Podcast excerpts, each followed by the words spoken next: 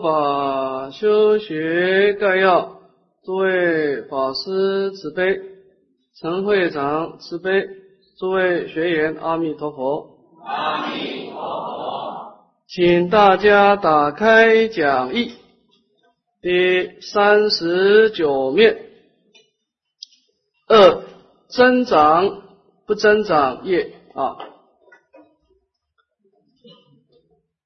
那么佛教对人生的解释啊，它主要依止的理论啊，就是建立在因缘观，说是诸法因缘生，诸法因缘灭啊。我佛大沙门常作如是说。那么为什么会有生命的现象呢？就是说宇宙万法本来是不存在的啊。楞严经说啊，本来是毕竟空的。那么为什么会有这么多的地球上有这么多的生物呢？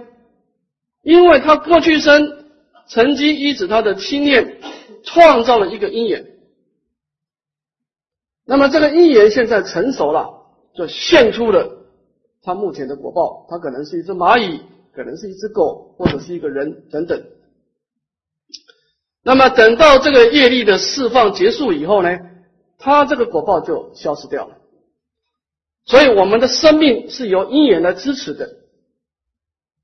那么，因为我们有无量无边的因缘，所以因缘的相续就造成我们有情众生的生命的相续啊。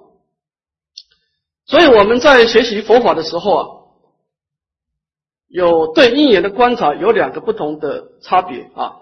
如果从道理上来看呢，我们在观察因缘呢，是分成过去、现在、未来。啊，这三块呢分成两重因缘啊，就是过去跟现在，这是一重因缘啊。欲知前世因，今生受者是，这是一个因缘。那么第二个因缘呢，就是今生跟来生啊，意知来世国，今生作者是，这又是一种因缘。所以从道理上来说，我们每一个人的生命体都。都记住了两种因缘啊，这两种因缘，这个是从道理上观察，但是实质上从修行的角度，我们不这样看，因为这样看太复杂。从修行的角度啊，佛陀在经论上的指导啊，就是在一个修行观照力的人啊，他把因缘呢不分成过去、现在、未来，他分成内外，就外因缘跟内因缘。什么叫外因缘呢？就是生命的结果。只要这个东西跟结果有关系的，都叫外因缘。比方说，你会生长在什么样的家庭？你长大以后会跟谁结婚？你会从事什么样的职业？你今生的成就有多大？只要跟生命的果实有关系的，跟结果有关系的。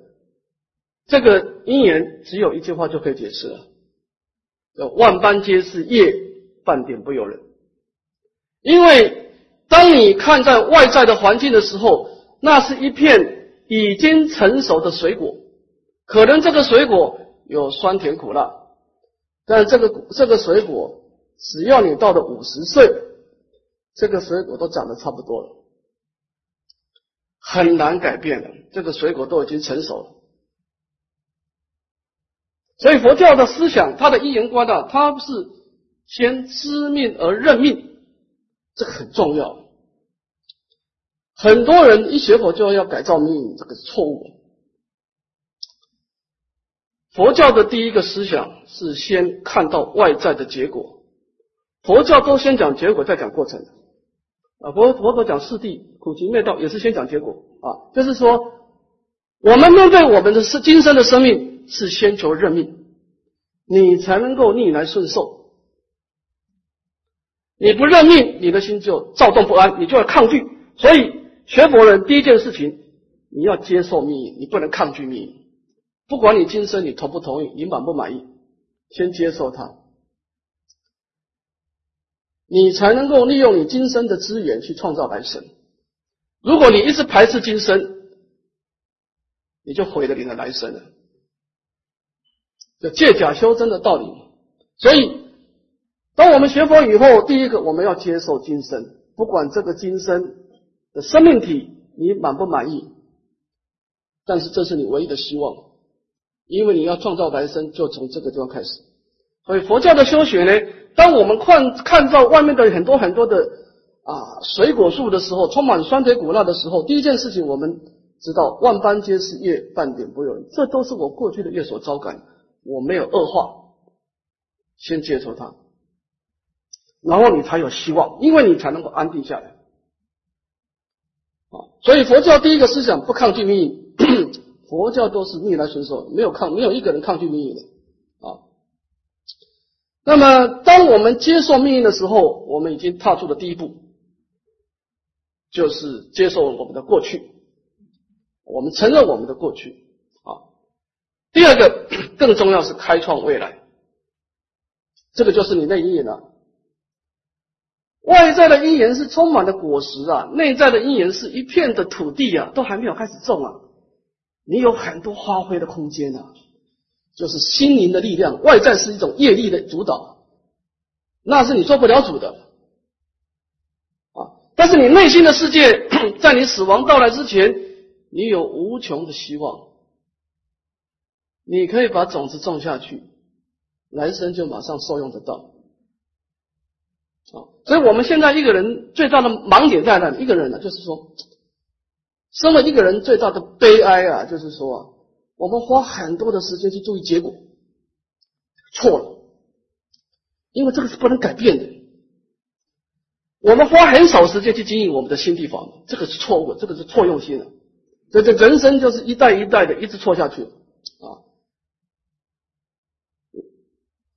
凡事尽心尽力，成败交给业力啊，结果要放弃，我们只重视过程。因为过程是你操之在在在我的嘛，你用什么心态来面对人生，是你可以决定的。你今生的成败得失，这个是全身就决定了呗。当业力成熟的时候，当它形成水果的时候，一种果实的时候，你不能改变它啊。所以，一个有智慧的修行者，他会慢慢的把心啊收回来，他知道这个水果已经成熟了，不能改变。我开始啊，要去创造我的来生，开始在心地上下功夫，开始培养自己心灵的力量。那么这个时候，他开始发心修行的时候，他必须在心中建立三种功德力来面对来生。第一个，引导力。修行是先有目标的，叫与愿导行。所以我们。第一堂课，第一第一个章节发心篇，就是引导大家，你对来生先要有一个愿景，你才有资格修行。你每一个行为都要有一个东西来引导你，啊，所谓的心真则事实，愿广则心生。你这样子所造的业，才能够很强大，而且是特别的广泛、坚定而广大。我们常常看到经典里面赞叹佛菩萨的功德啊，赞佛甚深功德海。诸位有没有想过，佛菩萨是怎么把这个功德创造出来？为什么我们凡夫创造一个善业，不能讲功德大海深广如大海？其实我们看经典，佛陀在因地的时候，并没有比我们做出很多。他在凡夫位的时候做的事情跟我们差不多。从凡夫的位的角度，这是为什么这个结果呢？因为他的愿广大，我们做的事情在因地的时候，我们并没有佛陀少多少，但是我们发心太小啊，所以你不管你以后做得到做不到，先把心发出来，你必须要把你的格局放大，你才有资格以后叫做战佛甚深功德海，你才有资格叫做大海，否则你永远就是一个。小水桶啊，顶多一个小湖泊，你成不了大海啊。所以这个引导力呢，就是要我们在刚开始的时候，当你就是一个充满烦恼业障的凡夫，你就必须设定你的目标用这个目标来引导你。这第一个就是，当我们要去创造来生的时候，第一个先把来生的这个建筑的图先画出来。虽然我们都还没有盖，先把愿景创造出来。啊，往生西方，圆成佛道，这第一块。第二个就是讨论到安住力跟调伏力了，就是我们怎么样慢慢慢慢的随顺我们的愿景。现在还没有谈行动哦，行动是修行篇哦，就是你内心先随顺它，随顺我们的本愿，安住跟调伏啊，诸位，我们在讲的时候是讲两件事啊，安住力跟调伏力，但实际操作的时候，这是一件事情。诸位，你会慢慢觉得啊，佛教的修学跟外道不一样，外道都是强压的，你不能这样做，你不能那样做。佛法都是先讲个道理，你为什么不能这样做？他是有道法来摄受你的，他完全通过觉悟的智慧来引来疏导疏导你的行为啊，所以你安住在不同的道法，你会产生不同层次的调伏。我们在修行第一件事情，安住的道法就是深信业果，业果之道。或者叫安乐之道，我们不能够去攀援外境，但是你内心要安住道法。你遇到事情，先从你的道法上去思考，站在道法的角度来面临人生，站在因果的道理来面对你的人生，你就容易做到调伏你的身口意的过失。所以佛教是以安住来产生调伏的。啊，这是我们要做的第一件事情，最粗浅哦。啊，后面还有更深的安住苦地、安住空性，那每一个层次就慢慢增加了哈。所以，我们第一个，当我们设定目标以后，我们怎么随顺我们的目标呢？怎么随顺我们的本愿呢？第一件事情啊，安住业果，调伏我们的身口意的过失。这个今天正见篇讲的就是这一块啊，这第一个业果道理就讲这一块哈。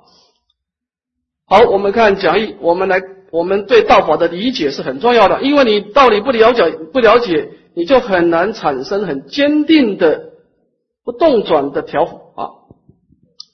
那么这个业果，我们先谈到业啊，业有三个差别。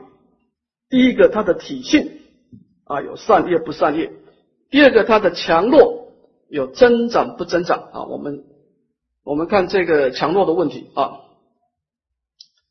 那么我们在造业的时候啊，有些业啊是很强大的，也就是说，它对我们的来生的生命呢会有主导性、有影响力的。这个我们叫增长业。有些业 你虽然造了，它对我们业种子的增长会产生影响。也就是说呢，你造了它。那你来生你该去哪里，你还去哪里？它不影响你来生的果报的，这个叫不增长业啊，是这个意思啊。那么这个地方呢，一切师弟论呢，先用不增长业来反推增长业，先讲出什么是不增长业，然后它相反的情况就是增长业啊。这个地方有十种，我们先把它念一遍啊，请合掌。不增长业依欲伽师地论列有十种：一梦所作业，二无知所作业，三无故思所作业，四不利不速所作业，五狂乱所作业，六思念所作业，七非要欲所作业，八自信无记业，九毁所损业。十对治所损业，除上十种，其余诸业皆有增长、增进、长养业种之力量，名为增长业。好，我们先看增长业第一个梦所作业。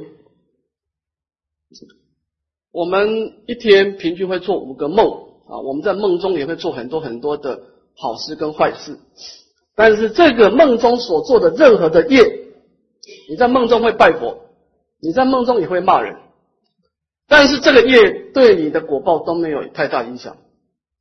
理由只有一个，因为他的心思是暗钝的，他不清楚啊。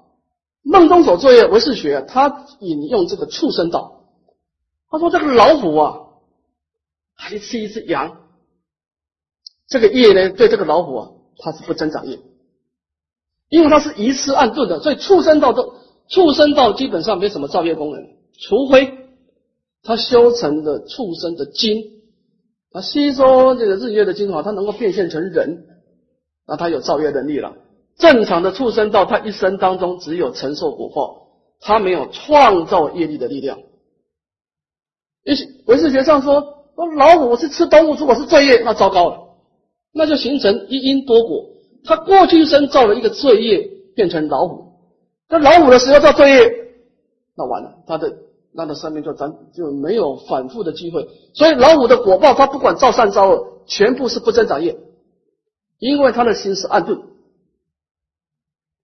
畜生道的心是绝大部分是暗钝的，绝大部分，所以他造的业通通不算，他只是在偿酬偿过去的果报，他会吃他，他过去生就是在在还债而已，他没有创造业力的能力。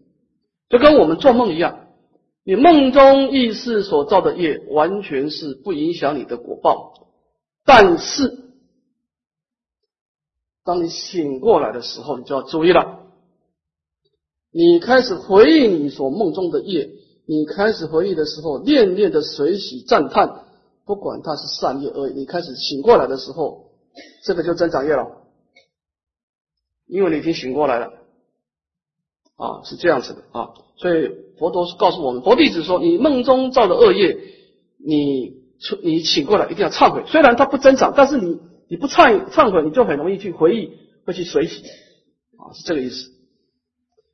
第二个无知所作业，这个无知就是没有知觉啊，你可能被的被人家用药物的催眠或者鬼神的迷惑，你是属于一种昏迷，非常。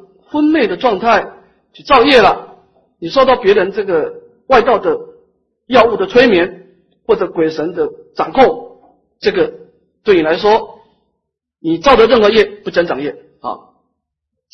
第三个无故失所作业啊，就是你你不是故意的，你从你家开车来洛杉矶晋中学会上课，你这个车压死了二十只蚂蚁。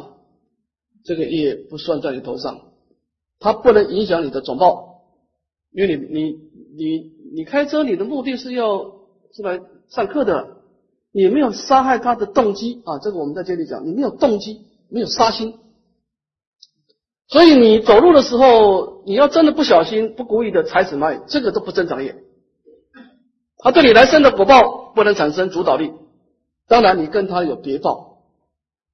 他男生看到你可能会不喜欢你，因为你踩过他呗。但是这个也不足不影不不足以让你到三恶道去，没有那个力量啊。所以这个没有三界的总报，但是应该会有别报啊。第四个不利不速所作业，不利就是指他的心态，他不是猛力的；不速指的是他的次数，他只有做过一次啊，就是说。你可能在年轻的时候，你曾经做过一件错事，但是你做这错事的时候呢，受外境的引导、误导、诱惑，而且你做了这次以后，你就深重的忏悔，发愿不再造作了。你就是这个在地上，偶一大师说叫偶一为之，你做做一次。那么这一次呢，也不是你本立的很强烈的愿意，就是环境的误导、环境的诱惑。然后做了以后呢，你就永断相续。这个业在第八识是存在，但是没有主导的力量，因为它没有构成生生耗药、烁烁现行，对你来生不能构成大的影响，对你往生也不能构成障碍，除非你以后要继续照做。啊，这就是不利不速，这两个要是要要合起来，要不利而且不速。第五，狂乱所作业就精神错乱了。你这个精神精神错乱的标准啊，在在戒律上说要见火而捉，看到火要去抓它的，要到这种程度啊啊，这个才叫做不增长业啊。第六个思念所作业，就一时的思念。那你平常受持八关斋八关斋就很严很严格啊，呃，你后来跟大家在聊天的时候啊，突然间过午了，人家拿一个水果给你吃，你不小心就吃了。啊，你跟他跟他讲话很专心嘛，但是你一时的思念，这个不增长业，因为你平常都持得非常严谨，你只是一时的思念。啊，那么做了以后马上忏悔断相信心。啊，这个叫思念所作业。啊，这个是不增长业。第七个，非要欲所作业，就是说你做这件事情呢，被他力所逼迫，有强大的盗贼或者恶势力逼迫你，非得。那当然，这个逼迫的条件要有命难，你生命受到威胁了，这个你去做也是不增长业啊，非要你不是你的心中的愿望啊。第八个，自信无忌业，就是它本身就是无忌了，你在散步啦、剪指甲，它本来就是没有善恶的，这个也也是。啊，不能对我们生命产生命产生这个引导。这个八个啊，就是就着你当时造业的一个心态来安利这个不增长业哈。那么我们这个八个呢，我们可以把它反推了。那什么是增长业呢？从这八个的相反的作用有三个条件。第一个，你的心是要清楚明了。他不是在昏昧睡眠的状态，很清楚，你知道你在做什么。第一个，第二个，你要深深耗药。你做这件事情是发自你内心的愿望。第二个，第三个，烁烁现行，你要经常照做。啊，我们举一个实际的历史故事来做一个说明，这个不增长业的。情况啊，孔夫子啊，他周游列国啊，他有一天来到了魏国，就是魏灵公在位的时候，魏国，魏灵公对他对孔夫子啊是很尊重，给他很好的房子住，供养他很丰盛的衣食，但是呢，魏灵公啊这个人是比较昏庸的，他没有重用孔夫子，就把他。很丰富的把他供奉起来，但孔夫子觉得这不是我的本意啊，我周游列国目的是要实现理想的，啊，所以他就觉得浪费时间，他就带着他的弟子啊，就悄悄的离开了魏国，想要到其他国家去。那么孔夫子带着他的弟子的团队啊，到了魏国的边境的时候啊，发现了一件事情呢，就是这个魏国的这个。守守护的这个军队叛军呢，准备要叛乱，要推翻魏灵公。那么这个在孔夫子之道里面是不允许的，在夫子之道啊，他认为说啊，你出生的时候啊，你就你的定位啊，君君臣臣父父子子，这不能改变，这是天命啊，君臣之礼是不能抗拒的，除非这个国君有上德，所以这个王室虽衰啊，但是并未上德。你不能推翻他。那这个国君是昏庸的、无能的、傻傻的，但是他没有上德，他没有做出败德的事情，你不能推翻他。啊，所以这个这个叛军要推翻这个卫灵公的时候啊，就违背了夫子之道。孔夫子就准备跟他弟子说：“我们先不要到其他国家，我必须把这件事情告诉卫灵公，让他准备一下。”那么当孔夫子要回到。卫灵公的国都的时候啊，被叛军发觉了，就把孔夫子围起来了。然后说你要去哪里？说我要回去卫灵公的国都。然后你一回去，你就把事情告诉卫灵公了，那他就有所准备了。我说我们不能同意啊。那如果你不回去告诉卫灵公，你现在就走，我们就放你走。孔子说那好，那我们到其他地方去吧，我们就不回去了。不回去以后呢？他们就一个团队就离开了这个边界了。那么走了走走一段路以后呢，孔夫子就跟子路说：“啊，你现在掉头，我们还是回卫灵公的国度去。”那子路就说：“那你夫子你要干什么呢？”他说：“我们还是要把这件事告诉卫灵公。那子路就疑惑了，说我们跟人家所做的盟誓能够毁约吗？孔子说啊，所谓的盟誓啊，要双方要心甘情愿。你把刀子架在我脖子上啊，这种盟誓是不用不用不用去遵守的。那么这个地方呢，其实夫子之道跟我们佛法道理是相通的，就是非一的所作业，这跟我们不增长业是一样的。所以我觉得孔夫子对这个业果的道理也是非常了解。因为这个盟誓的刚开始的因地不是我心甘情愿，你拿刀子威胁我，所以这个盟誓不能成立。那么在佛法的角度呢，你要形成增长业，一定要出自你的意志力，你主动的意志力啊，而且是次数要一而再、再而三的去做，不管善业恶业，对我们来生有强大的引导啊，这个是所谓的啊增长业的三个条件啊。那么九回所损业，十对治所损业啊。前面的八个呢，是借就着造业当时的心态来安利不增长业。这以下是你业已经造了，这件事情造了，你年轻的时候糊涂造了。那么你事后 你怎么样去做一些补救？我们往往到了晚年才知道年轻时候的糊涂啊。那么我们曾经在年轻的时候造了很多增长业，那么我们害怕这个业临终的时候显现出来，我们怎么做一些事后补救呢？有两个方法：第一个忏悔，第二个修止观来对治啊，对治啊。这个忏悔啊，我们也讲一个实际的例子来做一个论述说明啊，在佛教史的。佛教史当中有一个很有名的忏悔，叫阿舍四王的忏悔。这个公案我们解释一下，来做一个说明啊。阿舍四王啊，他是频婆娑罗王的儿子啊。那么，其实阿舍四王他很年轻就做太子了啊，但他的父亲呢，活得很久很久都没有往生啊。所以他一直不能得到王位，他就心生怀恨啊，所以他就升起要叛乱的心啊。那么他就找了这个几个这个随从啊，趁他父亲不注意的时候，把他父亲给抓起来啊，就关在地牢里面去，然后活活把他父亲给饿死，就杀父犯了一个逆罪。那么杀了犯了逆罪以后啊，他也还不知道悔改。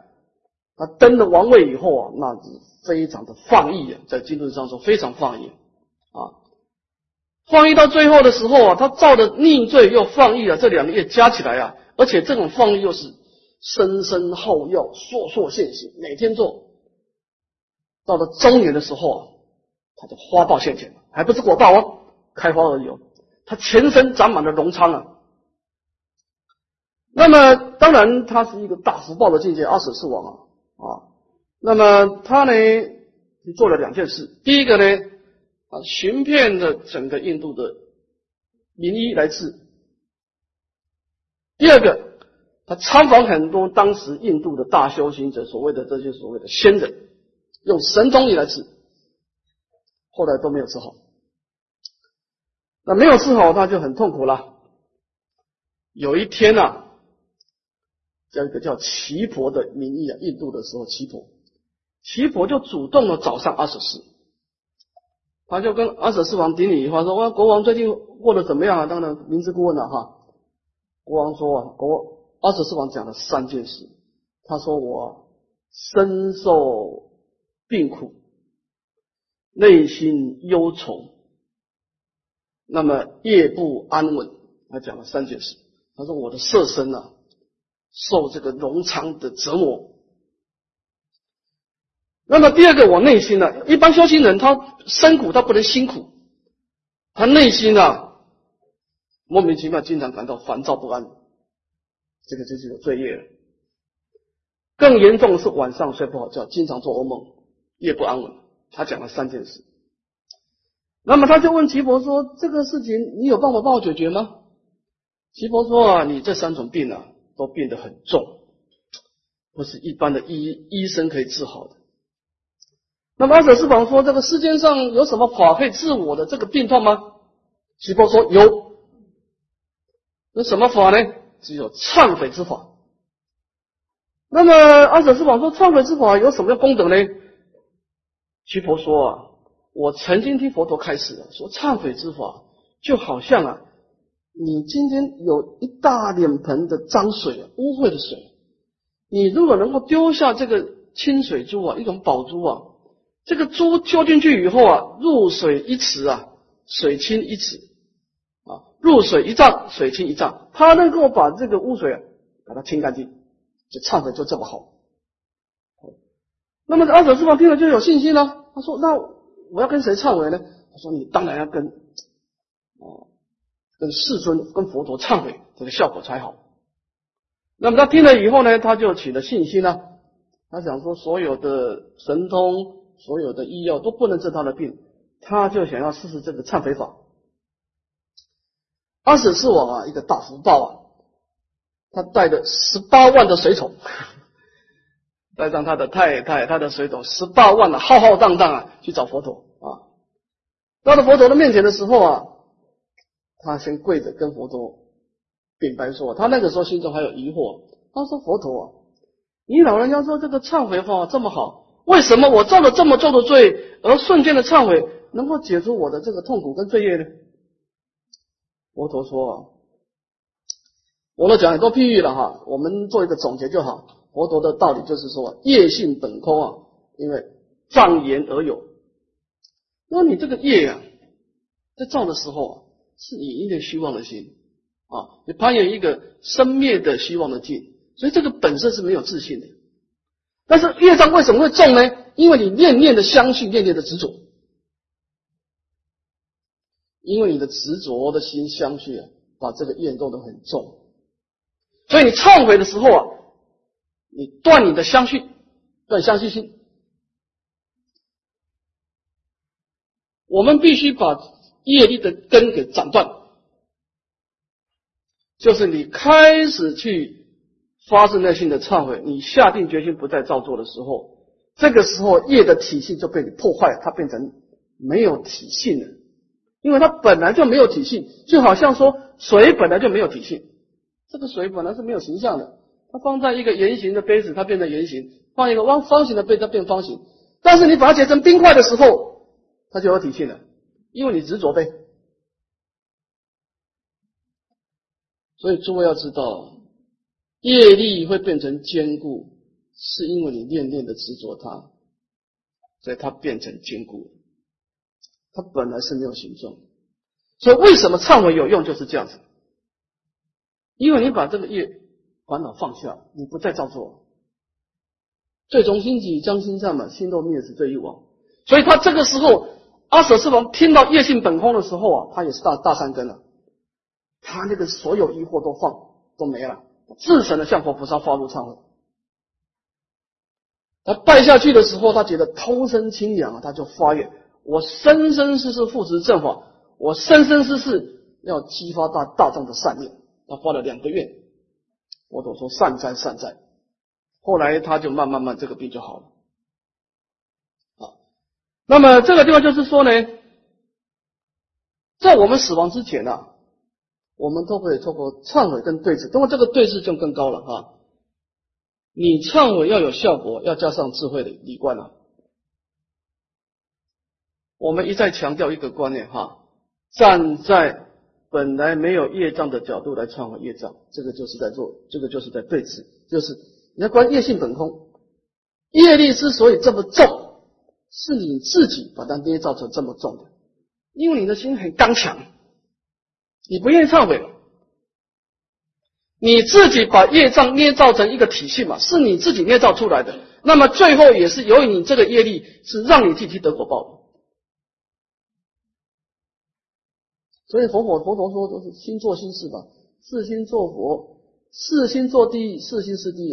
第一是你自己认你自己创造出来的嘛，你自己在造业的时候你不肯忏悔，所以你就把那个业弄得很重。然后自你自己捏造的业呢，在你的心在临终的时候，自己变现地狱，你自己去承受的，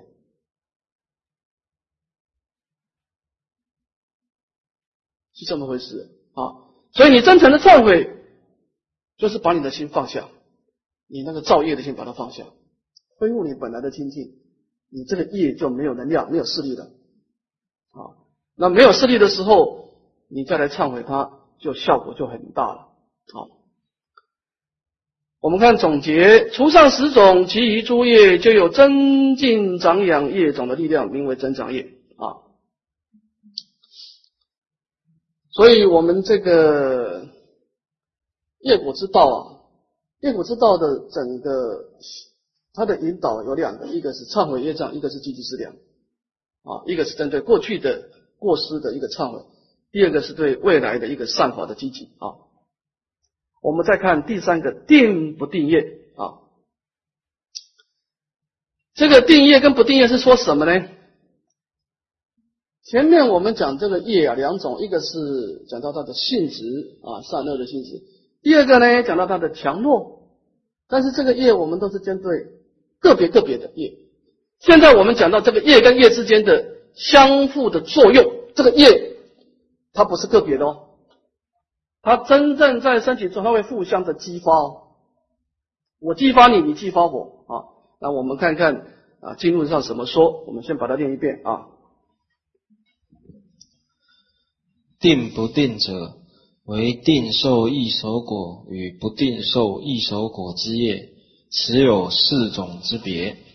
一顺现法受业，以猛力之意乐方便所作，现身感异熟果之善不善业，即今世作业，今世受报。二顺生受业。为由今世造业，次生感异熟异熟果之善不善业；三顺后受业，为由今世造业，第三生以后感异熟果之善不善业；顺不定受四顺不定受业，为由今世造业而受报之时分不定之善不善业。好，那么我们把这个用定不定业把前面的。业呢，做一个总结。那么业呢，从它的性质又分成啊定业跟不定业。什么叫定业呢？就是它决定会让我们去受来生或今生的一手果的，就叫定业。那么不定业呢，就是这个业呢，它没有一个主动的力量来得果报，它必须要有其他的业来激发，它是一个被动的业。就叫不定业啊，这简单的说，一个是主动的业，一个是被动的业啊。来，我们来看这个四种差别啊。我们看这个第四十页，四种差别当中呢，前面两个都是属于定业了，他们都是种主动的业，就是业比较强啊，比较主动。三世呢都是属于啊被动式的业，它叫不定业。我们先看第一个哈，顺现法受业，就是在造的过程当中呢，是以猛力的意乐。很坚固的一个内心的心情啊，不管善念恶念，那么所发动的牲口的方便去做的，那么这个时候呢，现身招感一手果报啊的善不善业，就是说呢，今生造业，今生得果报，这种情况不多。我们前面讲一一手果的时候啊，绝大部分的业都是今生造业，来生得果报，它要有一个成熟时间，对不对？但是有一种例外，这个业太重了，太强大了，它已经有一个强大的引导力了，它甚至于引导到怎么样呢？它能够把你今生没有受完的果报，把它夺过来，叫地夺。本来你还有十年寿命，但是你造这个业以后，这个业太强了，他把你今生没有造的、没有受完的这个业，先把它抢过来，这种是特殊的个案。啊，我们也举一个例子来说明啊，就讲到琉璃王的灭世家族这个公案。所以我们知道印度啊，佛在世的时候，印度的国家是很多小国，它不是统一的国家，它很多小国的联盟组合起来的啊。这其中有两个国家是特别强大的，一个是乔萨罗国，一个是摩羯陀国啊。乔萨罗国的国王啊，就是波斯女王。波斯匿王他这福报大，他娶了好几个太太哈。他其中一个太太呢是娶谁呢？他本来要娶一个加毕罗卫国的国王的女儿就是公主。但是迦利迦毗罗卫国当然是他是释迦牟尼佛的家族了，看不上波斯女王，觉得这个人脾气暴躁啊，但是他也不敢得罪他了，因为波斯女王是个强大国家了，怎么办呢？要想出一个方法啊，这个方法也埋下我后来的杀机呀哈，他就把那个公主的婢女啊打扮一下呢，就假装公主都嫁过去了，嫁过去当然波斯女王也不知道了。就生的琉璃王，那么琉璃王他慢慢慢慢长大到第八岁的时候啊，他的父亲呢就让他回到他的外公外婆的家里，就回到迦毗罗卫国去啊，顺便呃亲近外公外婆，顺便学学一些啊射箭的一些啊读书啊等等。那么琉璃王在八岁的时候呢，就回到他外公家了，去过过过。去过日子啊，那么当时迦毗罗卫国是对这个对这个孙子是很照顾了，把安排在一个摩南，就是一个一个长者的家庭里面，给他很好的衣食啊住的地方。那么小孩子好玩嘛，琉璃王他有一天呢，就带着他的侍从啊到处玩玩玩，哎，我看到一个讲堂，非常的庄严。他走进去哇，里面很多人在忙来忙去的啊。有些人供养鲜花，有些人在逛那个床幡。他就问说：“哎，这个讲堂要干什么呢？”他说：“你不知道，我们要迎接我们的佛陀回到祖国来说法。”哦，这样子哦。那么这个琉璃王他就看到这个法座，这个这个讲堂当中有一个很高的法座啊，特别的庄严，他就爬上去的坐在法座上，很得意啊。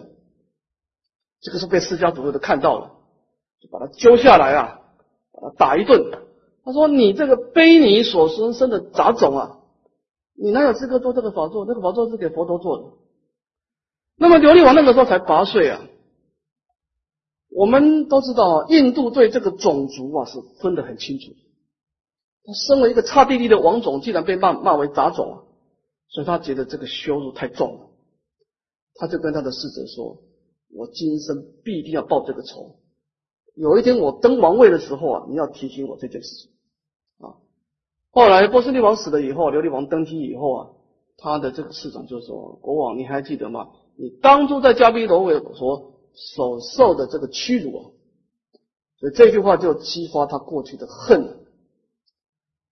琉璃王啊，三次发兵了，带领的大军啊，佛陀在这个道路当中呢，三次打坐啊来阻挠。前两前前三次呢？琉璃王看到佛陀的威德啊，都退兵。到第四次的时候啊，那个那个侍从说：“国王，我们不能再退兵了，我们这最后一机会了，一定要冲过去了。”所以就冲过冲过去的时候，佛陀那种护法神就把佛陀拉到天空去。那么大军就冲入到迦毗罗卫国。